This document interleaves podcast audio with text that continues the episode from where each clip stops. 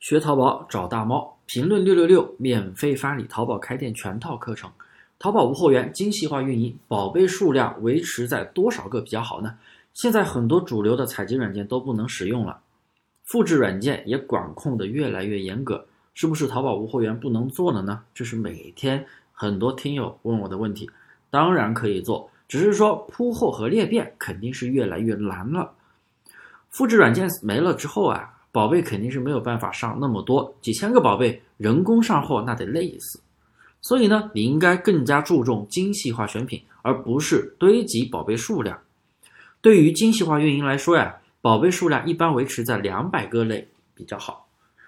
大猫给各位听友啊规划一个上新计划：第一，每天选十到二十个宝贝上新，持续半个月，这样半个月下来，宝贝就会有一百到两百个左右。第二。上新宝贝进入第三周的时候，要开始做优化，主要是对毫无流量的宝贝进行修改或者删除，这样你才可以提升你店铺的动销率。第三，一般来说，进入第三周以后，店铺的数据会开始稳定，开始稳定出单。